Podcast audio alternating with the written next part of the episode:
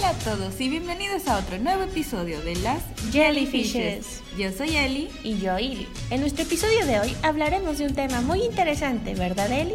Así es, nuestro tema será el CGI, que es una nueva tecnología que llegó para poder mostrar en la pantalla fantasías que no se pueden llevar a cabo en la realidad gracias a nuestras amigas las computadoras. Así que, sin más preámbulo, comencemos. Para empezar, ¿qué es el CGI? Pues en las investigaciones que hice, viene siendo la abreviatura de imágenes generadas por ordenador. Logra que la ficción que nos muestra parezca lo más real por medio de trucos creados en el ordenador. Pues antes de su aparición, los efectos visuales se creaban manualmente y requerían de mucho trabajo. Y en 1973 fue cuando hizo su primera aparición en los efectos que se generaron en computadora gracias al largometraje de Westworld. No se confundan con la serie que tuvo en HBO. Pero como desafío total que hizo el CGI fue en 1990 en una película protagonizada por Schwarzenegger, logrando ver las primeras imágenes en CGI. Con esta ayuda se registraban los movimientos de los actores y transfiriéndose al ordenador. Para que esto funcionara, los actores tenían que llevar puesto un traje con numerosos puntos de referencia, los cuales reflejaban la luz infrarroja que se emitía y se registraba por un sistema de cámaras especiales. Los actores se deben mover en una rejilla de coordenadas que termina en el ordenador y finalmente en el software se transfieren los movimientos al modelo digital. Y aunque la tecnología es muy cara, pero vale la pena ver los resultados que tienen al final. Un ejemplo sería el traje que utilizaba Robert Downey Jr. en la película de Iron Man. El actor sufría de golpes del calor al tener puesto el traje mayormente, por lo cual en un momento del rodaje prefirió sustituir el traje real por uno hecho a CGI, lo cual fue mucho más cómodo para el actor en adelante. En 1993 se pudo ver el avance de esta tecnología gracias a Jurassic Park, el cual mostró que había la posibilidad de crear seres vivos por medio de CGI, y fue la primera vez que la gente pudo apreciar cómo los dinosaurios habitaban en todas sus anchas la isla de Nula. Hoy en día son pocas las películas que no recurren al CGI, ya que las imágenes generadas por computadora son más tentadoras de utilizar, además de que es más barato en comparación del uso de efectos especiales, además de tener posibilidades infinitas. ¿Podrías imaginarte ver a personajes irreales aparecer en películas incluso después de su muerte? Eso ocurrió con la princesa de Star Wars que falleció antes de terminar una toma y utilizaron a una actriz, a una doble en sí, donde le colocaron los puntos de referencia para poder crear la cara de... ¿Cómo se llamaba la princesa? ¿La Leila? Sí, eso, la princesa Leila para recrearla y es como si hubiera estado allí. Aunque unos en Star Wars se han quejado de el director George Lucas por haberlo usado en los tiempos pasados. Ya no sé, cosas de fanáticos donde se quejan de que en sus tomas, bueno, sus películas posteriores de CGI fueron las tres primeras. De, de hecho, hay directores que lo han despreciado y prefieren hacer películas al estilo antiguo. Un ejemplo sería el director Quentin Tarantino, que lo hace todo a base de personajes y objetos existentes.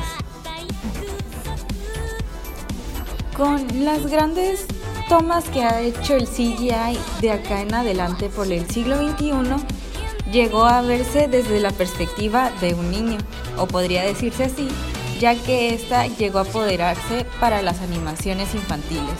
Por 1995, unos meses más tarde después, antes, sí, después del estreno de una película Gasper, donde mostraron que podían traer como fantasmas a la vida, llega Toy Story, un largometraje realizado íntegramente por imágenes generadas por ordenador. Así, la operación prima de un equipo de menos de 30 animadores de los estudios Pixar demostraron que la tecnología ya no era sinónimo de abultados presupuestos y grandes producciones para hacer realidad los sueños. Aquí los juguetes cobran vida fuera de la vista de los humanos y están preocupados por su inminente abandono. Toda una metáfora de representación de seres absolutamente analógicos que empiezan a ser abandonados por los nativos digitales del presente. Las imágenes generadas por ordenador dejan de ser algo de adultos y llegaron a pasar a ser un juego de niños, recorriendo el camino inverso de la vida, aunque con un final mucho más feliz. Y pasando todo de lo realista a un mundo fantástico CGI, están también los videojuegos, que mi compañera más adelante va a mencionarles. Y ahora pasando a los videojuegos en CGI, ha creado tendencia últimamente al momento de diseñar los personajes para estos. Usan mucho el CGI para el diseño de los personajes, principalmente como sus expresiones y movimientos, y hay demasiados videojuegos que se basan en estos, pero por ahora les voy a hablar de un videojuego muy reciente y aclamado por la crítica que es Life Strange. Life Strange es un juego episódico de cinco partes que se dispone a revolucionar las elecciones y consecuencias de juegos basados en la historia. Fue desarrollado por Note Entertainment y publicado por Square Enix. La clasificación para edades es PGI, o sea, en 16 en adelante. El episodio 1 llamado Crisalia fue lanzado el 29 de enero del 2015. Los desarrolladores describen el juego como una historia nostálgica para mayores de edad, que combina el presente con el pasado, creando momentos claves en cada episodio. El juego fue lanzado para el sistema Mac y Linux el 21 de julio de 2016, desarrollado por Feral Entertainment. A partir de ese día, el primer episodio del mismo pasó a ser gratuito en Steam para todas las plataformas. La protagonista del episodio y de todo el juego en sí es Maxine Caulfield, mejor conocida como Max. Ella es una joven de 18 años de edad y estudiante de fotografía la cual descubre que tiene un poder retroceder el tiempo para cambiar el curso de los acontecimientos. Ella consigue premoniciones inquietantes del futuro. Max se reúne con su vieja amiga de la infancia, Chloe Price, y juntas buscan descubrir la verdad detrás de una estudiante desaparecida llamada Rachel Amber. Ambas deberán asistir a la escuela secundaria de Arcadia, Oregon, y tener que lidiar con los problemas de la vida cotidiana y creados por sus propias familias y compañeros de la escuela, como se pueden esperar en un entorno típico de una escuela secundaria pública. Los jugadores tendrán la oportunidad de tomar decisiones mientras se controla Max y cada elección tendrá consecuencias en el juego. Su capacidad de retroceder en el tiempo impactará la narrativa del juego. Hay múltiples finales en función a las opciones que el jugador haya escogido para Max. El juego cuenta con una banda sonora indie con licencia e ilustraciones pintadas a mano. Life Strange es un videojuego de aventura gráfica controlado desde la perspectiva en tercera persona. Max tiene la capacidad de rebobinar atrás en el tiempo, permitiendo al jugador arreglar alguna acción indeseada. Mm, pues desde su salida, Life Strange ha sido un juego muy aclamado por la crítica, obteniendo diversos premios y reconocimientos como el premio de BAFTA, o sea, BAFT, de videojuegos a la mejor historia en el 2015. Además de recibir seis nominaciones en los Golden Joystick Awards, su fama se debe principalmente al desarrollo de los personajes y la mecánica del juego. Y debido también al éxito de este, Square Enix presentó en la ceremonia del E3 2018, o sea el año pasado, dos nuevos juegos con la misma temática y modo de decisión como Las increíbles aventuras del Capitán Spirit o eh, el Life Strange 2.